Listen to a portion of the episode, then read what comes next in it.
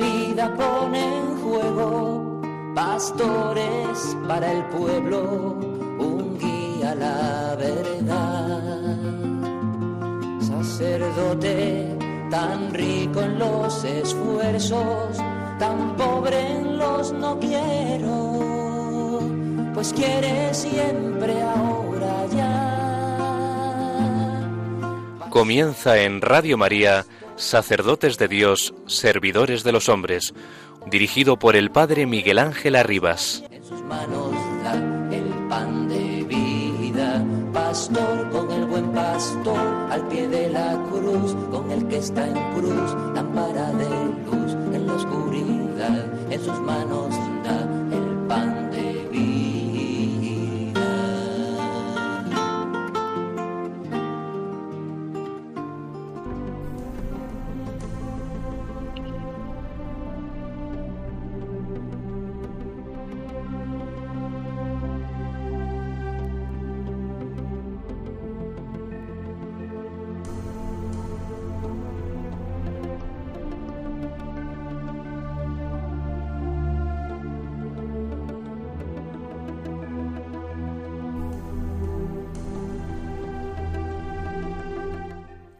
La llamada del Señor, por tanto, no es una intromisión de Dios en nuestra libertad, no es una jaula o un peso que se nos carga encima.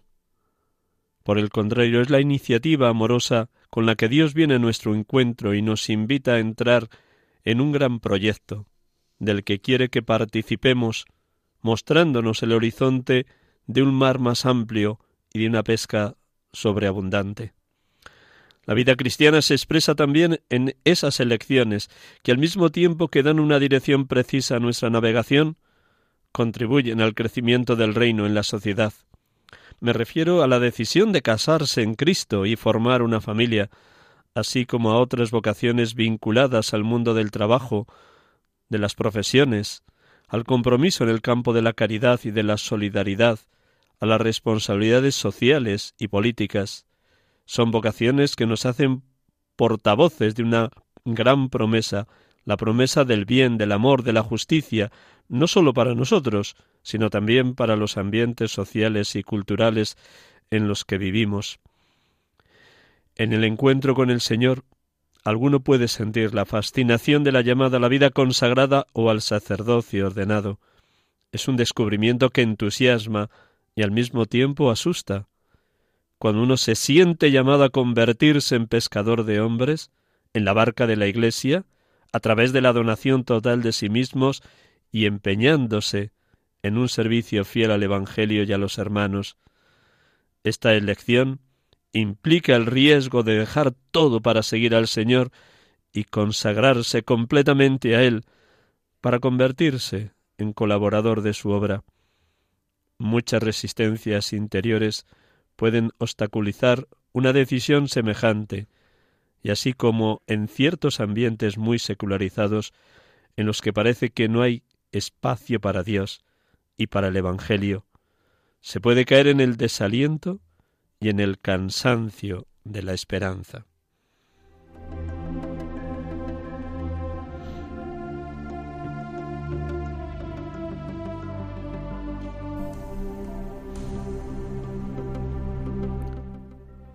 Son palabras del Papa Francisco con motivo de la Jornada Mundial de Oración por las Vocaciones que estamos celebrando en este cuarto domingo del tiempo de Pascua, Domingo del Buen Pastor. Muy buenas tardes a todos ustedes, queridos oyentes de Radio María, acompañándoles una tarde más de domingo en este programa, Sacerdotes de Dios, Servidores de los Hombres.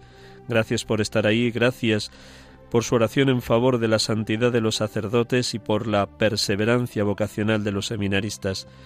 Gracias porque quieren estar totalmente unidos a los distintos miembros de esta gran familia de los hijos de Dios que es la Iglesia. Como les decía, estamos celebrando en este cuarto domingo del tiempo de Pascua la Jornada Mundial de Oración por las Vocaciones y también se celebra en este año la Jornada Mundial de Oración por las Vocaciones Nativas, para pedir que en aquellos lugares de primera evangelización donde todavía hay una ausencia o una carencia notable de vocaciones al sacerdocio y a la vida consagrada, también el Espíritu Santo empiece a suscitar ese llamamiento y esa respuesta generosa de jóvenes y adultos llamados tanto al ministerio presbiteral como a la vida consagrada en sus distintos carismas. Muy buenas tardes a todos. Como bien saben, en este domingo, cuarto domingo del tiempo de Pascua, domingo llamado del Buen Pastor, todos estamos orando, porque el Señor así nos lo ha reclamado, así nos lo ha pedido. La mies es mucha, los obreros pocos, rogad al dueño de la mies que envíe obreros a su mies.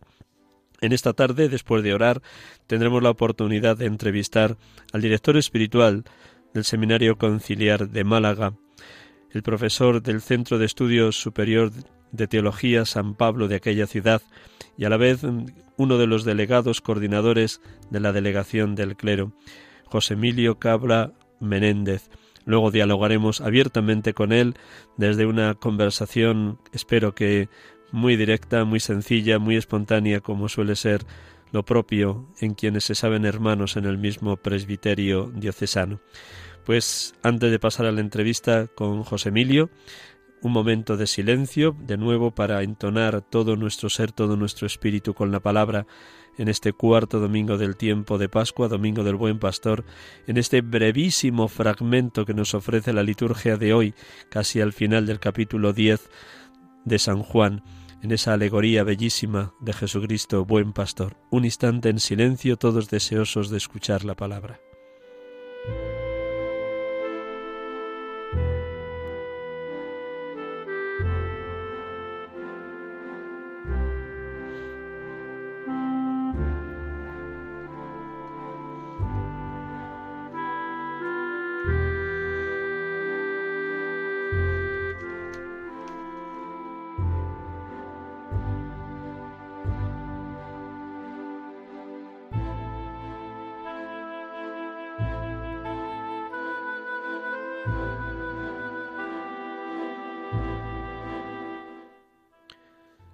Del Evangelio según San Juan.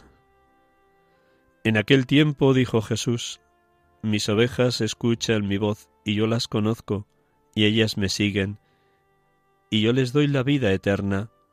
No perecerán para siempre, y nadie las arrebatará de mi mano. Lo que mi Padre me ha dado es más que todas las cosas, y nadie puede arrebatar nada de la mano de mi Padre. Yo y el Padre somos uno.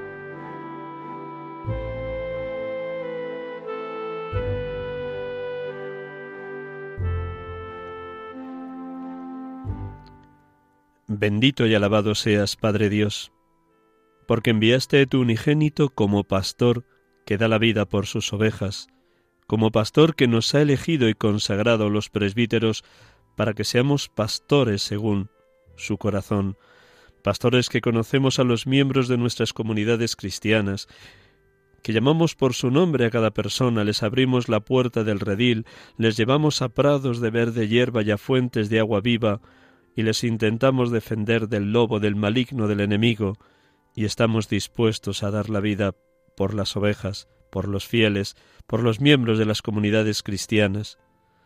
Perdona, Padre, mi negligencia, mi miseria de presbítero, cuando me he dejado arrastrar por la soberbia, la lujuria, la maledicencia, las medias verdades, la tibieza o la comunidad en mi ministerio presbiteral. Perdón, Padre, perdón. Bendito y alabado seas, Jesucristo, buen pastor, por ser profeta, sacerdote y rey, por ser el pastor que ha dado la vida y la sigue dando por las ovejas. Bendito seas, buen pastor, porque nos despiertas el oído, limpiando nuestros ojos de toda miseria, de toda impureza, suscitando la capacidad de escuchar tu palabra, abriéndonos a la amistad y a la confianza contigo, para que no nos dejemos apacentar por otros pastos ni por otros falsos pastores, sino que solamente tú, buen pastor, como pan de vida, como pan vivo bajado del cielo, como palabra permanente y eterna del Padre, nos alimentes y seas quien sacie nuestra sed de plenitud de santidad. Bendito seas, Señor Jesús, porque nos llenas de gracia y nos vas eucaristizando, nos haces partícipes de tu vida divina, nos fortaleces ante los sufrimientos y los zarpazos del diablo, nos tiendes tu mano de buen pastor, para que nada ni nadie nos pueda separar de tu amor. Gracias, Señor Jesús, por ser pan de vida, buen pastor. Gracias por eucaristizarnos cada vez que participamos de tu banquete de amor, tu cuerpo entregado y tu sangre derramada. Bendito y alabado seas tú también, Espíritu Santo, Espíritu de amor, Espíritu de vida, porque eres el fuego divino que enciende en nosotros la sed de infinito, la sed de ir en búsqueda de la fuente de agua viva y de acudir a ese banquete hambrientos del mismo Cristo, seguros de ser saciados por ese amor eterno e infinito que el buen pastor nos tiene a cada uno, alimentándonos con palabras de vida eterna y con su mismo manjar, su mismo cuerpo eucarístico resucitado, que es pan de vida eterna. Gracias, gracias Espíritu de la verdad, porque prendes en nuestro interior esa llama de amor viva que eres tú mismo, para que seamos testigos valientes y firmes, intrépidos y humildes, transparentes y lúcidos de Jesucristo, el buen pastor, hecho cordero por nosotros en la cruz, dando la vida para rescate de muchos a lo largo de la historia de la humanidad. Bendito, alabado seas Espíritu Santo, Paráclito, Consolador Divino, que hoy vienes en nuestra ayuda y fortaleces nuestra debilidad adorada y santa Trinidad, oh Padre, oh Hijo, oh Espíritu Santo, perfectísima comunión de las tres personas, habitad en nosotros, tomándonos posesión, colmadnos del amor divino, para que nos entreguemos por completo a la voluntad del Padre, como el Papa Francisco invita a los jóvenes a no reservarse nada, a entregárselo todo, a ser también hoy en la hora presente pescadores de hombres. Adorado Dios amor, Dios Trinidad, perfectísima comunión de las tres personas, adorados seáis por siempre, por siempre. Amén.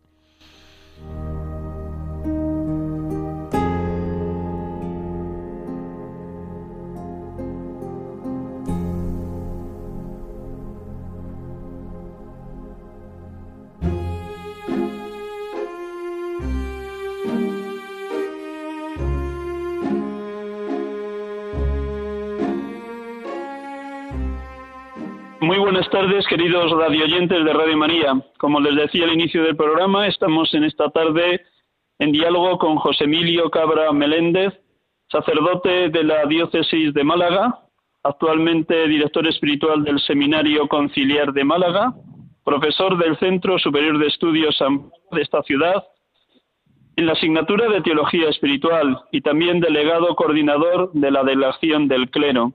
Vamos a compartir con él su vida, su ministerio, su dedicación pastoral en estas distintas misiones que el actual obispo de Málaga, don Jesús Catalá, le, ha presentado y le ha pedido que lleve adelante. Así que muchas gracias. Buenas tardes, eh, José Emilio. Buenas tardes, Miguel Ángel. Buenas tardes a todos. Un placer estar con vosotros. Muchísimas gracias por prestarnos estos minutos de la tarde del domingo aquí en este programa. Lo primero, muy sencillo, compártenos así con el corazón abierto de sacerdote, ¿dónde ha radicado la alegría de tu ministerio sacerdotal? Pues sí, buena pregunta para, para empezar, vas directo, a, directo al corazón. ¿eh? Pues mira, la, alegría de mi ministerio sacerdotal radica, creo, en, en encontrar el paso de Dios por la vida de la gente. Pues gracias a Dios me ha tocado ser sacerdote en, ámbitos muy distintos de la diócesis, en ámbitos distintos de la iglesia. Empecé en pueblos de la serranía de Ronda, eh, luego en los años de estudio, ahora aquí en Málaga, en el seminario, con los sacerdotes, y, normalmente me produce un gozo grande descubrir cómo Dios pasa por las personas, ¿no? Ser testigo un poco de, un testigo asombrado de, cómo Dios trabaja en, en, la vida de cada uno. Por situar a nuestros oyentes, eh, José Emilio nació en Málaga, en esta ciudad, muy cerquita de donde estamos ahora mismo, en el Seminario Conciliar, este seminario que fundó San Manuel González. Nació el 12 de julio de 1969, el próximo mes de julio, por tanto, Dios mediante cumplirá 50 años de vida y fue ordenado el 18 de septiembre de 1999, con lo cual también el mes de septiembre cumplirá 20 años de ordenación. ¿Quién fue tu obispo de ordenación y cómo viviste la relación con él? Don Antonio Dorado, don Antonio Dorado, sí, la verdad que fue, fue un, hombre al que tengo y guardo un cariño precioso. Eh, don Antonio era un hombre muy, muy cercano, muy atento a las personas, a cada uno, bueno, y además el, el obispo que te, que te forma y que te ordena, pues marca, ¿no? De una manera especial. Después, además, estuve trabajando con él un pues cerca, ¿no? Eh, nos veíamos con bastante frecuencia durante mucho tiempo y eso pues deja marca, ¿no? Me parece que fue un hombre muy entregado, muy servicial, que no se guardaba nada de su tiempo para, para él mismo y, y del que, bueno, pues aprendí grandes lecciones, ¿no? Eh, seguramente tuviste alguna entrevista con él siendo diácono ya en los meses o las semanas próximas a la ordenación. ¿Recuerdas de aquellas entrevistas con tu obispo, don Antonio, eh, ¿qué es lo que más te insistía para tu futuro ministerio en ese año de diaconado? Recuerdo que sí, además tengo guardado el texto de los escrutinios que, que hacíamos, porque aparte de él verse con nosotros así ocasionalmente, pues recuerdo que preparábamos con muchísimo cariño el, el cuestionario que nos daba para los escrutinios, que luego era una charla larga, porque don Antonio no tenía tiempo, era un hombre que, que te dedicaba eh, que hiciera falta, ¿no? Y, y sí, y sí recuerdo su, su insistencia en que fuéramos hombres de la gente, en que fuéramos hombres de la gente, ¿no? El sacerdote no se pertenece, el sacerdote no vive para sí mismo, eh, somos como expropiados, ¿no? Esa insistencia ¿eh? en no tener tiempo propio, en que era lo que luego uno veía que él vivía también, ¿no? Eh, a mí se me quedó como muy marcado. Por tanto, era algo muy parecido a lo que el actual Papa Francisco, cuando era obispo cardenal de Buenos Aires, decía ya a sus curas de allí, que había que oler a oveja. ¿Cómo has vivido tú eso los primeros años allí en los pueblos de la serranía? ¿Cómo has vivido eso de oler a oveja? Ah, pues mira, además en, una zona rural muy montañosa y, también con mucho, con mucho ganado. pues sí, imagínate el curilla joven que sale ahora hace 20 años, ¿no? A aquellos pueblos. Llevaba tres... ¿Cómo se llaman esos pueblos donde estuviste? Tu primer envío pastoral Sí, mi primer envío fue donde de hecho fui de diácono, porque luego el, el párroco marchó a misiones, entonces quedé yo eh, de párroco. Era Corte de la Frontera, Jimera del Ibar y la estación de Cortes, y alguna, y alguna pedanía más, la pedanía de Siete Pilas. En total eran 3.500 habitantes, Corte era un pueblo grande con 2.500 y los otros pueblos con unos 500 cada uno. Y, la verdad es que fue una preciosidad. O sea, yo todavía guardo amigos allí, pero esa experiencia de tener un contacto tan directo con la vida de la gente, de sentirte pastor de ellos, ¿no? De compartir la vida en, poblaciones tan pequeñitas, pues todos lo saben, todo de todos, ¿no? Comparte las alegrías, las penas, la vida cotidiana, daba clase en el instituto a los, a los muchachos de allí de secundaria y bachillerato. Y, entonces esa, ese, ¿cómo te diría? Sentirte cura, ¿no? Nada más recién salido, ¿no? Nada más eh, en un lugar lejano donde era difícil que fueran otros compañeros, no estaba de paso, estaba allí que tenías que apañártelas un poco, ¿no? Pero una alegría tremenda, ¿no? De, ir haciendo, haciéndote sacerdote a la vez que la gente eh, te ayudaba a hacerlo, ¿no? Después de esos años, ¿dónde fuiste enviado? Allí estuve cuatro años y de pronto un, día don Antonio Dorado me llama y me dice, José Emilio, tengo que verte. Bueno, ¿cuándo? Esta tarde. Y dice, mire, quiero que, que seas vicario episcopal de, Ronda, que era la cabeza de la comarca y de la vicaría, ¿no? Digo, don Antonio, yo, yo tengo 32 años, ¿eh? tengo 32 años, yo como, digo, me estoy haciendo todavía, ¿no? ¿Cuándo quiere que me decida? Dice, pues ya ya. bueno, pues si me lo pone así. Entonces marché a Ronda, que era la, cabeza de la, que es la cabeza de la comarca, y, de la vicaría. Llevaba también algunas parroquias que hubo que ir unificando. Y el cambio fue distinto, porque de pronto de ser un cura prácticamente anónimo en, aquellos pueblos de la esquina, ¿no? A tener una pequeña responsabilidad con la gente, los compañeros, pues para mí fue un cambio vital como muy grande, ¿no? Y bueno, a veces complicado, ¿no? Pero a la vez te digo lo mismo, ¿no? Porque guardo una, un recuerdo precioso ¿no? también de, de aquellos años, de muchísima actividad pastoral, eh, de, mucho acompañar a los curas, de, mucha organización, de reuniones, de movimientos, de retiros. No sé, fueron unos años intensísimos, agotadores, pero, pero preciosos. Y en esta misión de coordinador del equipo de la Vicaría del Clero, ¿cuánto tiempo llevas? ¿Y cuál es el mayor reto que este equipo de sacerdotes que coordinas en la Vicaría tenéis de cara al presbiterio diocesano de Málaga? Sí, esta tarea ha sido de los últimos dos años eh, que don Jesús, eh, cuando el anterior vicario del clero dejó, marchó a, la misión que tenemos en Venezuela, la misión diocesana, eh, Antonio, Antonio Collado. Entonces don Jesús nos planteó la idea de crear un equipo de atención a los curas, bueno, como se hace en otras diócesis, ¿no? Que hubiera alguien que esté a la cabeza del equipo, pero que bueno, pues hubiera como algunas tareas diferenciadas, ¿no? De manera que se pudiera llegar, como todos tenemos otras tareas, no hay ninguno que esté dedicado a tiempo completo, pues que todos pudiéramos eh, llegar a algún, a todas las esquinas que se pueda, ¿no? Entonces, bueno, la, la situación es, uno se dedica más a los sacerdotes recién ordenados, otro a dos a los sacerdotes mayores y enfermos, eh, Antonio Heroy, el rector del seminario, se dedica a la formación y al acompañamiento de los diáconos permanentes y de los candidatos al diaconado, y yo hago todo lo demás que puedo, que puedo ¿no? y que me da y que me da tiempo. Eh, organización de retiros, de ejercicios. ¿Qué más? ¿Qué es lo que creo que hace más falta? Pues mira, yo creo que la, presencia, la presencia. Eh, todos es verdad que, que, estamos acompañados por los sacerdotes del arciprestazgo, por el compañero de la parroquia si lo tienes, sin duda la cercanía del obispo. Pero bueno, en el día a día no, creo que nos, nos come la actividad, nos come las cosas que hacer y, como no nos demos cuenta, ¿no? necesitamos a alguien al lado. ¿no? Entonces esa, esa presencia a veces pues muy sencilla, ¿no? pero de estar atentos, de tener alguien a quien acudir, eh, yo creo que eso es un esfuerzo que es necesario. ¿no? ¿Qué retos plantea el momento presente, en una España cada vez más secularizada, a la identidad del sacerdote. ¿Cuáles creen que son, que son los acentos donde más tenemos que hacer hincapié hoy los presbíteros en esta realidad que nos toca vivir? Pues mira, yo creo que cuando nos quedamos sin asideros exteriores, sin otras seguridades de otros tiempos, sin otros eh, bastones, ¿no? Donde apoyarnos, yo creo que no es un buen momento para apoyarnos más en la auténtica fuente, ¿no? Que es el Señor, ¿no?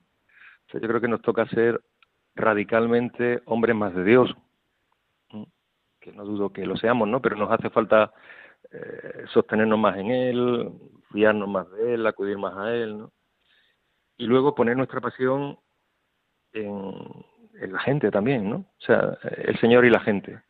Yo creo que como, como, como busquemos en otros lugares, aunque sean cosas buenas, eh, nos despistamos, nos despistamos, nos despistamos, ¿no? O sea, el Señor y la gente a la que el Señor nos envía, que son esas dos pasiones que en el fondo pues son una, una, una única pasión, ¿Y tú cómo vives esa experiencia de Dios y esa cercanía a la gente en las tareas concretas que se te han encargado en este momento? Pues, pues la, mira, la, la cercanía al Señor bueno, porque él es el que está cerca de mí, no porque yo pueda estar muy cerca Yo me pierdo con frecuencia y él me él, él, él es buen buen pastor y, busca. ¿no? Eh, hombre, aparte de, del rato personal, habitual de, de, oración que uno intenta tener todos los días, ¿no? Yo creo que me parece como que es un tiempo sagrado que, no se debe quitar, o sea, que es lo primero que hay que guardar de la jornada, ¿no? Y luego el, momento de la Eucaristía y, esa presencia del Señor durante, durante el día, ¿no? Que, que intenta como anclar el día en dos o tres momentos fuertes, ¿no? La oración de la mañana, la oración de la noche, la Eucaristía y luego intentar mantener esa presencia, por lo menos mirar el mundo con unos ojos de fe y las cosas que van pasando con ojos de fe. Entonces, y luego sea la tarea que sea, sea la tarea que sea en el seminario, con los sacerdotes, en la parroquia en la que estoy, pues procurar la, cercanía a las personas, que también son un sacramento de Dios. ¿Te, es fácil detectar la presencia de Cristo vivo en los signos de los tiempos aquí en esta diócesis de Málaga y en esta ciudad concreta de Málaga? A mí me, resulta, bueno, los signos de los tiempos me resultan un reto siempre, ¿no? Me resultan un reto. Yo creo que esta es una diócesis viva, una, una provincia además como con mucho empuje, mucha vitalidad, mucha gente, muy distinta porque tenemos parroquias de 40.000 habitantes, te decía, y parroquias de 100 habitantes. Entonces la diócesis también es, es, un campo inmenso. ¿no? Somos pocos sacerdotes porque para, para la población de la diócesis en proporción tenemos muy poquitos. Eh, la, la, digamos, la falta de Dios es, es visible, aparentemente diría que perdemos terreno. O sea, si fuéramos el corte inglés, eh, pues te diría, mira, pues como negocio a veces, pues aparentemente las cosas no nos van bien, ¿no? Entonces, en ese, en ese, en ese marco que te digo que es, que es como, como ver la gran ciudad o eso desde fuera, que tú dices, uy, madre mía, cuánta tarea, ¿no? A mí yo creo que me resulta una, una, una llamada fuerte del Señor, ¿no? Es decir, lo que te decía antes, mira, que hay que ser más apasionados, más entregados, mm, más sencillos, despojarnos a veces de, de hojarascas ¿no? que, que, se nos pegan. ¿no? Eh, no sé, creo que, que una situación más difícil, más despojada, nos llama a ser más auténticos. Y en, esa, en ese aspecto creo que es una llamada continua. Además de coordinador del equipo de la Vicaría del Clero, estás también aquí en este seminario como director espiritual. ¿Qué aspectos mm, de la formación espiritual de los seminaristas intentas trabajar más con ellos en ese tú a tú, que es lo propio del acompañamiento espiritual? Mm. Pues mira, mm, un, poco lo, que te he contado de mis propias claves, porque lo que uno vive al final es lo que trata de, trata de transmitir, ¿no? O sea, decir, primero que sean hombres orantes, o sea, de oración personal, de contacto con el Señor, y a la par que sean hombres entregados. O sea, que, que me parece que, la, que esa oración, esa experiencia fuerte de Dios, los llame a ser hombres cercanos, ¿no? Y luego recios en esa en ese sentido de, apoyarse solo en lo, en lo fundamental, ¿no? Entonces, bueno, eso luego se concreta así en un ritmo de oración personal, en una vivencia de la Eucaristía, en saber leer su propia vida, esa insistencia en decir, mira, eh, revisa luego el día, mira a Dios por dónde te ha trabajado, dónde ha estado el Señor presente, eso te hará mañana verlo de otra manera, ¿no? Y, en, y en que hagan después de su vida pues vidas de buenos pastores, ¿no? De gente, de gente entregada, ¿no? ¿Les contemplas a los trece seminaristas de vuestro seminario como hombres donde la unidad de vida se va dando entre las cuatro dimensiones formativas, humana, espiritual, teológica y pastoral que proponen los documentos de la Iglesia? Hombre, eso es una, una llamada que siempre, en la que siempre estamos en camino, ¿no? O sea, ser personas unificada, o sea, lo de la unidad de vida es algo en lo que machacamos muchísimo, ¿no? Precisamente porque luego vemos nuestra dispersión en la vida de cura, ¿no? En cuanto sales, eh, pues son mil reclamos, eh, mil actividades y uno mm, puede enseguida estar como centrifugado, ¿no? Entonces ellos lo perciben ya, lo perciben ya y, intentamos pues esa llamada de, la unidad, ¿no?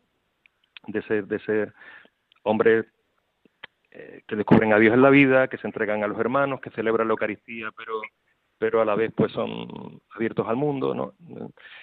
Pero te digo, eso sin duda es un trabajo que uno lo tiene que, todavía lo está haciendo en sí mismo y, y, procuramos que les quede, sí. Pastor de Bobobis define el seminario como comunidad eclesial en camino y me imagino que eres muy consciente que de la fraternidad entre los seminaristas es de donde se siembra la futura fraternidad sacerdotal. Cuéntanos un poquito las dos realidades. ¿Cómo contemplas en este momento, 2018-2019, el ámbito comunitario de, de este seminario donde tú sirves? Y luego, ¿cómo contemplas también la fraternidad sacerdotal en el presbiterio diocesano de Málaga? Claro, nosotros le, insistimos mucho a los chicos que, que lo que no vivamos ya o lo que no empecemos a vivir ya en el seminario, pues tú sabes, después es muy difícil improvisarlo. Y que, y que ya, ya, que vivan ya como el cura que quieren ser, ¿eh? en este aspecto de la fraternidad también, ¿no? El seminario es verdad que favorece un tipo de, convivencia que luego no, a lo mejor no es tan estrecha eh, en la vida pastoral, ¿no? Pero que resulta un, iba a decir un entrenamiento, pero no es un entrenamiento, un entrenamiento es realidad ya, ¿no? De crear lazos entre ellos de, de, colaboración, de, cercanía, de amistad, que luego tú sabes que los amigos del seminario después se mantienen toda la vida, ¿no? Nosotros somos un seminario pequeño y, y esto, lo, el ser un número pequeño, pues favorece que haya lazos intensos entre ellos. Luego en, en los curas, yo creo que somos un presbiterio acogedor, que somos un presbiterio fraterno, sinceramente lo digo, lo digo sinceramente. ¿eh? Yo creo que en eso hay una, una herencia recibida de la que estamos orgullosos, ¿no? Y, que yo creo que hay signos todavía de vitalidad. Pero también entiendo que, eso, el, vivir acelerados, el, cansancio, la edad mayor, eso a veces nos desgasta, ¿no? Y, y también también se, se percibe la fraternidad, ¿no? Por fortuna para ti, además de coordinador de este equipo de la Vicaría del Clero y de director espiritual, también como profesor en el Centro Superior de Estudios Teológicos San Pablo impartes la asignatura de Teología Espiritual. ¿Qué es para ti el contacto con los laicos? Porque en este Centro de Estudios Teológicos San Pablo también acuden laicos, tanto en lo que son las clases más de tipo institucional como las que son más de tipo voluntario. Eh, para ti, impartir esta asignatura y el contacto con los laicos, ¿qué te está aportando como sacerdote? Claro, fíjate que, para mí el contacto con los laicos ha sido común toda mi vida de cura. O sea, de los 20 años de cura, yo llevo en estas tareas formativas tres, dos, tres años, ¿no? Entonces, y de hecho, sigo, sigo, sigo en parroquia también, ¿no? Entonces, el, el, contacto con los laicos a mí me ha sido, es, es constantemente una llamada, ¿no? una llamada, porque cuando ves cómo te, cuando intentas darte, eh, te piden más y es estupendo, es estupendo, ¿no? Es, a medida que te vas que te vas dando a ellos, pues, pues y los ves crecer, pues te demandan más, ¿no? Y es un, Pero en lo concreto de tu tarea de profesor, ¿tú detectas que hay un hambre de formarse más para responder mejor a, las preguntas que ellos mismos se hacen o para responder a las preguntas que el mundo les hace? Sí que lo hay, sí que lo hay. También somos un, un, centro que está como en, en crecimiento, ¿no? O sea, son muchos más los alumnos laicos que los que los seminaristas, ¿no? En nuestro centro, ¿no? Y, y luego incluso los mismos seminaristas pues lo perciben, ¿no? O sea, el hecho de enfrentarte o de, convivir con alumnos que tienen sus preocupaciones de su casa, de, su familia, de su, trabajo, de su, familia, que no son preocupaciones, eh, digamos, exclusivamente intraeclesiales, ¿no? Pues eso da, da mucha mucha perspectiva, ¿no? Saber que alguien que tiene que bregar con los niños, con un jefe, pues que, que luego está interesado en estudiar eclesiología o teología espiritual, ¿no? Y en concreto en mi asignatura, pues percibes que abre mucho horizonte de la experiencia que ellos mismos tienen, ¿no? O sea, le ayuda a poner reflexión en su oración, en su vivencia de la Eucaristía, en su vivencia de la Iglesia, en el descubrimiento de, de, grandes santos, de grandes personajes de la Iglesia que, les iluminan, en la llamada a la santidad, ¿no? Es decir, les ayuda a reflexionar sobre lo que ellos mismos viven, ¿no? Y, para mí es un, reto, ¿no? Eh, un reto porque lo que te decía, cuando le vas abriendo y ves que se entusiasma, mm, torpemente por mi parte, ¿no? Pero cuando vas abriendo, pues, pues te recompensa mucho, ¿no? Al ver que a ellos les sirve. Seguramente has explicado más de una vez esa frase tan conocida de Karl Rahner, el cristiano del futuro o será místico o no será cristiano. ¿Qué dirías a esa frase hoy, siglo XXI, 2019? de hecho, de hecho es uno de los ejes del curso. O sea, el curso está planteado un poco con, varios ejes, ¿no? Que, lo van atravesando. Como tengo la asignatura así, la tenemos planteada. Y uno, uno de los ejes es esa, esa frase de Runner, ¿no? Que a ellos al, principio les, a los alumnos como que les sorprende mucho, pero que luego a la hora de traducirla como que abre mucho horizonte, ¿no? O sea, lo que Runner decía, ¿no? El, entiendo por místico el que tiene una experiencia directa, e inmediata de Dios. que dice, eso debería ser lo más propio de, la experiencia cristiana y sin embargo, pues no parece que sea lo más, lo más frecuente. Entonces yo creo que es una llamada a decir, oye, que la experiencia de Dios es posible, que, la experiencia de Dios en el mundo es, es necesaria y hoy día imprescindible, lo que decíamos antes, nos quedamos sin otros asideros. Si en otros momentos podíamos haber sido eh, haber tenido otros apoyos, ahora mismo como uno no, no, no tenga esa experiencia grata eh, de sentirnos hijos, de sentirnos imagen de Jesucristo, de, estar llamados a, ser bautizados en el mundo, pues sin eso, y, y, esa en el fondo es la experiencia mística ¿no? a la que llama Ranes. ¿no? Me imagino que te ha tocado leer, por supuesto como profesor, y luego explicarlo más de una vez, la última exhortación. La última es la de Cristo vive a los jóvenes, pero la anterior, gaudete, exultate, alegraos y regocijaos, la llamada a la santidad en el mundo actual. ¿Algún aspecto concreto de esa exhortación del Papa te ha cautivado y has explicado con especial interés? A mí el texto me ha parecido una maravilla. Yo es verdad que de los textos que estoy enamorado. Me, me enamoró el Evangelio Gaudium, y, esta me parece una, o sea, una manera de, completarla preciosa, ¿no? Eh, mira, sí, a mí me han gustado muchas cosas, ¿no? Pero la, la insistencia del Papa en la alegría, la insistencia del Papa en la alegría, me parece fundamental, ¿no? Porque seguimos a lo mejor teniendo, eh, teniendo la impresión de la fe como algo que hay que hacer, es una tarea que nos viene y dice, mira, y tareas tiene ya mucha la vida, ¿no? Y, a la gente pues a veces le, le, cansa, ¿no?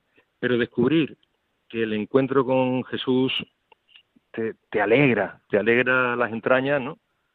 Y, esa insistencia del Papa en, en, en, asociar la santidad con las bienaventuranzas, con la alegría, es, eh, es hermosa, ¿no? Y, y, una cuestión menor, pero que también me ha, me ha gustado mucho, es el, se dice el Papa, no solo la alegría, sino también el sentido del humor. El sentido del humor, ¿no? Por el ejemplo de Santo Tomás Moro, el, pica página esa, cita tan larga, preciosa. El santo, yo, que, que, yo a veces ya lo llamamos el santo sentido del humor, ¿no? Es decir, mira, que, que, que, hasta en las pequeñas detalles del día donde uno puede tener una sonrisa, un, una broma, un, que, no, que no es la alegría chabacana, ¿no? Pero esa, ese humor que le da chispa a la vida, es una señal de que Dios también anda por ahí. Y podemos descubrirlo en, esas cosas sencillas. En ese mismo capítulo 4, donde habla de las notas para la santidad, mm. como tú decías, el fervor, la audacia, la parresía, la alegría, el buen humor, la vida en comunidad. Y por último, la última parte de ese capítulo 4 es la oración, continua. Mm. ¿Tú crees que es posible? ¿Cómo lo han vivido los santos que, que explicas en, en tu asignatura? ¿Cómo crees que lo podemos vivir hoy los presbíteros en una vida tan ajetreada que tanto señalabas antes y que puede dispersarnos? ¿Es posible el don de la oración continua? Fíjate, eh, hombre, yo te decía que, que, uno intenta vivir sus, sus trucos, ¿no? Donde amarrar un poco su vida de oración. Pero claro, yo, yo confío en aquello que, que, nos dice San Pablo de que es el Espíritu el que ora en nosotros, ¿no? Que vivimos la oración continua porque es Él el que ora en nosotros. Desde el bautismo estamos como eh, Templo del Espíritu de Claro, claro, o sea, o sea, oramos porque es Él el que, el que lleva para adelante esta, esta tarea, ¿no? Es Él el que nos une al Padre, el Espíritu el que nos une al Padre constantemente. Y por eso, ¿no? que si, si uno es capaz a veces de caer en la cuenta de ese regalo, ¿no? Como de despertarse y ver que, es verdad que estamos en, en, unión permanente con Dios, es cuando entramos en oración eh, consciente, ¿no? Cuando uno intenta ponerse, ¿no? Pero, pero oramos continuamente porque Él porque Él ora en nosotros. ¿no? Entonces nuestra tarea es como andar pendientes, despiertos, buscar momentos, saber leer la realidad, levantar la mirada, ¿no? y, yo creo que, que se puede vivir en ese ambiente que, es Dios. ¿no? De tu tarea pastoral con matrimonios de tu edad aproximadamente, un poquito más mayores, un poquito más jóvenes, seguro que Dios ha puesto en tu vida, en estos casi 20 años de ministerio, personas con una fe firme, fuerte, robusta, que han sido también para ti signo de esa presencia de Cristo. De esos matrimonios que acompañas, bien en grupos, bien a través del acompañamiento espiritual, ¿qué te ha enseñado Dios a través de los laicos y especialmente los casados que son padres de familia? Es cierto que el Señor, gracias a Dios, bueno, el Señor me ha regalado, me ha regalado amigos, ¿eh? y, familias, amigas. Y yo creo que ellos me han enseñado también cómo concretar el amor en, lo cotidiano de todos los días, ¿no? O sea, uno puede a veces, a ellos les puede parecer que hablar del celibato es un amor sublime para ellos, ¿no? Que, pueden mirar el celibato como una cosa que se les escapa, ¿no? Y a nosotros nos ayuda que ese amor de pareja sea fiel, eh, concreto, diario y tal, pues que ese amor sea también una lección para nuestra vida concreta, ¿no? O sea, yo pienso mucho en estos matrimonios porque tienen que sacar sus ratos para su, su oración y luego salir a trabajar, o que tienen que levantar a los niños y aún así pues hacen su ratito, o que tienen que aguantar un, una situación laboral difícil y aún así pues mantenerse coherentes, ¿no?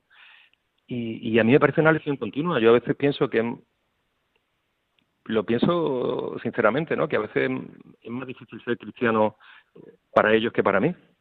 Yo tengo una, una estructura eclesial, un, lugar en la iglesia que, me cobija, que, nadie duda, mira, les puede caer mejor o peor que yo sea cura, ¿no? Pero me pueden, pero, yo tengo mi sitio y, ellos se lo tienen que buscar cada día, ¿no?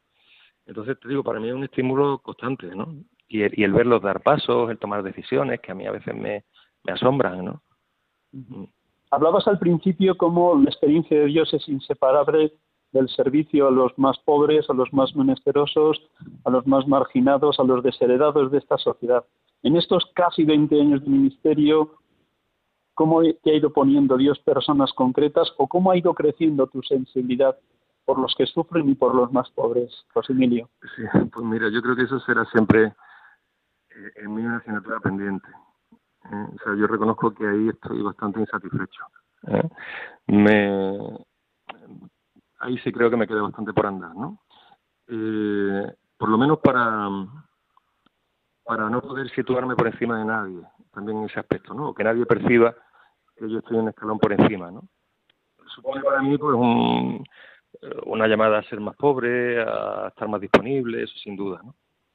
Luego, bueno, pues ha habido pobrezas tan distintas, ¿no? desde las pobrezas rurales, aquella de la serranía de Ronda, ¿no? Recuerdo unos chiquitos que llevamos, que se quedaron admirados la primera vez que lo llevamos a ver el mar. El mar. y tú dices, madre mía, ¿no? Y a esa pobreza, no sé, de, la soledad, de, de, a veces del mundo de la droga, de las adicciones, ¿no? Que, pero yo te digo, para mí ha sido siempre un estímulo, una llamada constante que, que me deja bastante insatisfecho, tengo que decir. Queridos amigos y oyentes de Radio María, estamos aquí con ustedes en esta tarde de domingo de 6 a 7, como cada domingo, en la cita habitual, en este programa suyo, Sacerdotes de Dios, Servidores de los Hombres. Nos acompañan esta tarde José Emilio Cabra Menéndez, sacerdote de la Diócesis de Málaga, director espiritual del Seminario Conciliar y delegado coordinador de la Delegación del Clero. Si nos estuviera escuchando ahora un joven que estaba preguntándose sobre su posible vocación al sacerdocio, ¿qué le dirías, José Emilio? ¿Y cómo le invitarías a dar algún paso concreto que ayudara a ese discernimiento, a ese posible discernimiento de su vocación al ministerio sacerdotal? Pues yo le, preguntaría, ¿quién es Jesús para ti? ¿Quién es Jesús para ti? Si hay un corazón que vibra, un corazón que ha descubierto al Señor, ¿eh? y a la vez un corazón generoso, ¿no? Yo vería que ahí podía haber posibilidades de posibilidades de, una llamada, ¿no? Eh, entonces, si, si, si hay esa, esa chispa, pues, pues lo animaría, ¿no? A empezar un proceso de discernimiento, mira a alguien que te vaya acompañando, aunque tú vayas hablando, sin duda, sin prisa, sin prisa. Sobre todo convenciéndole que esa que el Señor te va a hacer siempre feliz y que darse es el camino más, más seguro ¿no? para, para una vida plena, que a veces nos buscamos y esas búsquedas no, no llevan a ningún lado. ¿no? Y eso que, que tú nos recuerdas, ¿no? de hay más dicha en dar que, que en recibir, pues sin duda es verdad, y uno lo va, lo va experimentando en la medida que se da. ¿no? Entonces, mira, ¿quién es Jesús para ti? ¿Tú estás dispuesto a hacer la prueba de, de entregar tu vida? Porque yo solo puedo aportar mi pobre testimonio, ¿no? Pero, pero a mí en los años que llevas acompañando seminaristas puedes verificar que conforme han vivido esto de hay más alegría en dar que en recibir, les has ido contemplando como seminaristas dichosos, felices, camino de la ordenación sacerdotal. Sin duda, sin duda. O sea, eso es un camino que en la medida que tú vas olvidándote de ti y, y, dándote a otro, yo creo que todos lo hemos percibido y los chicos también, ¿no? Con, nuestras caídas, nuestras cruces, nuestras búsquedas, ¿no? Porque a todos nos pasa, a los seminaristas, a los sacerdotes, ¿no? Que, que uno entrega la vida y a veces después quiere recuperar aquello que dio, ¿no? O quiere volver a las seguridades o cuando te enfrentas a la tormenta, ¿no? Pero, pero el camino, yo creo que el camino es cierto y, y los, y los chicos lo perciben, ¿no? En la medida que te vas dando, eh, eres más feliz. Tus ojos, tus oídos, tu mente y tu corazón han contemplado ese milagro de cómo llegaba un muchacho a primero de teología o en el año de discernimiento previo y cómo se presentaba delante de Dios en la ordenación de diácono. Tú has visto todo ese proceso, todo ese camino, toda esa maravilla. ¿Qué, le decías a Dios en una ordenación de diácono, de presbítero, a esos jóvenes que has acompañado en los cinco años o seis años de formación? Yo lloro. Yo lloro. Porque lloras yo día de la ordenación, en la ordenación ellos lloran, pero yo también. Cuéntanos, ¿por qué lloras? de, de alegría, de alegría, porque cuando cuando ves un... Cuando, yo procuro ponerme en un sitio así, que no se vea mucho, y lloro. pues, porque, hombre, una satisfacción, ¿no? Es como ver, como lo mismo que lloran los padres en la boda de un hijo, ¿no? Pues cuando, cuando ves que un chico que ha estado ahí con sus luchas, con su generosidad, eh, con su llamada incipiente, pues que ha ido... Y más si, si percibes que ha habido ahí mucha mucha batalla, ¿no? Que, que el chaval se lo ha currado, ¿no? y, que Dios le ha, lo ha templado fuerte, ¿no? Pues cuando ves ese momento en que dice, mira Señor, pues ya son tuyos de veras, ¿no? Eh, una satisfacción eh, inmejorable. Por tanto, constatas que el Magnificat se cumple en cada seminarista desde que llegan hasta que son ordenados. Ah, claro, claro, claro que sí, claro que sí. Y, y, y, luego cuando te comparten ¿no? los primeros destinos pastorales o cuando van pues hablando contigo de sus alegrías, de sus luchas, de su claro que sí, sin duda, ¿no? El Señor da el ciento por uno, ¿no? Ojalá fueran más, pero pero yo digo siempre digo no no porque no porque queramos ser muchos y ser poderosos y sino porque porque esto merece la pena, ¿no? Primero por por aquello que decía San Manuel González, ¿no? Que quería curas para hacer felices a los pueblos, para hacer felices a los pueblos. Dice, si tú conoces que el Señor es lo mejor que hay, pues no vas a querer que, la gente lo conozca, ¿no? Y luego porque eh, el ser operario de esa tarea es, una preciosidad, ¿no? También, ¿no? Entonces, ojalá, dice, a mí me gustaría que hubiera otros que compartieran esto que merece la pena, ¿no? Me alegra que te hayas adelantado la última pregunta y es haber mencionado a San Manuel González. Mm. Seguro que por estar en este seminario que él fundó, has leído cosas suyas y mm. seguro que alguno de los aspectos de sus obras o de su espiritualidad te ha tocado. Hmm. ¿Qué resaltarías? A ti lo que más te ha llegado, de, primero de la vida y de los años que estuvo aquí de ministerio episcopal en esta diócesis, y luego de sus escritos, ¿qué es lo que más te impresiona de San Manuel González? Hombre, de, su vida me parece que, eh, claro, mirando la, Málaga de los años 20, hombre, es verdad que era una situación mucho más deprimida, eh, mucho más pobre, ¿no? no, no, no somos exactamente lo mismo que hace 100 años, ¿no? Pero claro, la, la intuición que él tuvo es absolutamente válida hoy, ¿no? O sea, los pueblos sin cura, la gente que se siente lejana de Dios, eh, los agrarios abandonados, la, ¿eh? esa, esa, esa pasión, el celo del pastor por su pueblo, ¿no? Que, que, no tiene quien le lleve eh, el, pan del Señor, ¿no? Bueno, pues hoy, hoy hoy de otras formas, pero sigue absolutamente viva, ¿no? Y luego a mí hay dos, dos cuestiones que en la tarea propiamente que ahora llevo, ¿no? Pues me, me, me marcan mucho, ¿no? Una esa de, te decía justo eso de que hagan felices a los pueblos, ¿no? Que engancha con lo que hemos hablado de la alegría del Papa, ¿no? O sea, decir, el, eh, esa alegría de la fe y ese talante alegre de la pastoral, ¿no? Me parece que, es fundamental una intuición de los grandes santos, ¿no? La alegría, ¿no? Y, y en la tarea del cura él tiene una frase, ¿no? Que dice, eh, trabajar, dice él, porque los buenos curas no se desanimen. O sea, los sacerdotes de aquel momento que él veía que, que se dejaban la piel para poca cosa, que aparentemente daban poco fruto, ¿no? Y él decía que la mejor obra que se podía hacer, la mejor labor pastoral era eso, trabajar porque los buenos curas no se desanimen. Y me parece que nuestra tarea del clero y eso también, ¿no? Pues es ahora un poco lo que nos, lo que nos toca, ¿no? Eh, avivar un poco las brasas para que no perdamos la esperanza. ¿no? Esta sí que va a ser la última pregunta. Y gracias, José mm. Emilio. Un millón de gracias. ¿Qué papel ha ocupado en tu vida y en tu ministerio la Virgen María? ¿Y qué virtud de ella mm, ha sido siempre como referente, como estímulo, como ejemplo que tú a la vez le has pedido que se cumpliera en tu vida? Pues mira, eh, en mi vida eh, presente desde siempre, porque de la manera más sencilla, ¿no? Desde que tu madre te enseña a rezar o tu abuela tiene la devoción mariana viva. Yo estudié con los maristas y además tuve vínculo con ellos. Tuve vínculo con ellos. Sí, sí, sí. tuve vínculo con ellos hasta la época de universitario, vaya que yo no he terminado de mantener el vínculo, ¿no? Y es verdad que me quedó un me quedó un, un rastro real, ¿no? Muy sencillo, con muy poca laraca, ¿no? Luego yo me ordené, yo soy parroquiano de la parroquia de, no, de la Patrona en Málaga, me mi primera misa fue allá a su pie, ¿no?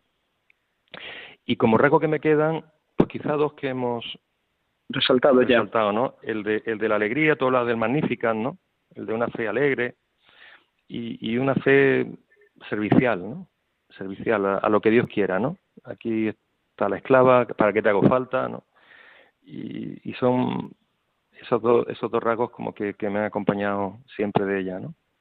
José Emilio, un millón de gracias. que Dios te siga santificando en tu ministerio. Nada más recuerdo a mis queridos oyentes de Radio María, con quien hemos tenido la dicha de dialogar esta tarde. José Emilio Cabra Meléndez, sacerdote de la Diócesis de Málaga, director espiritual del Seminario Conciliar de Málaga, coordinador de la Delegación del Clero y también profesor en el Centro Superior de Estudios Teológicos San Pablo con la asignatura de Teología Espiritual. Un millón de gracias. Pido a los oyentes que recen por ti para que todas estas misiones que tu actual obispo, don Jesús, te ha encargado las puedas llevar adelante con verdadera santidad sacerdotal. Muchas gracias. Buenas tardes, José Emilio. Buenas tardes. Dios te bendiga.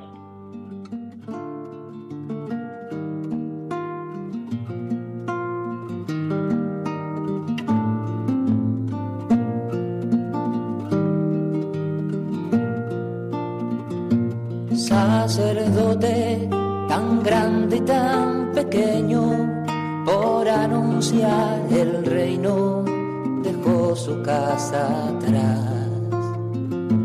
Sacerdote, la vida pone en juego, pastores para el pueblo, un guía a la verdad. Acaban de escuchar el programa Sacerdotes de Dios, Servidores de los Hombres, dirigido por el Padre Miguel Ángel Arribas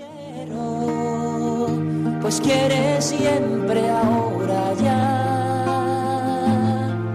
Pastor con el buen pastor al pie de la cruz, con el que está en cruz, lámpara de luz en la oscuridad, en sus manos da el pan de vida. Pastor con el buen pastor al pie de la cruz, con el que está en cruz, lámpara de luz en la oscuridad, en sus manos da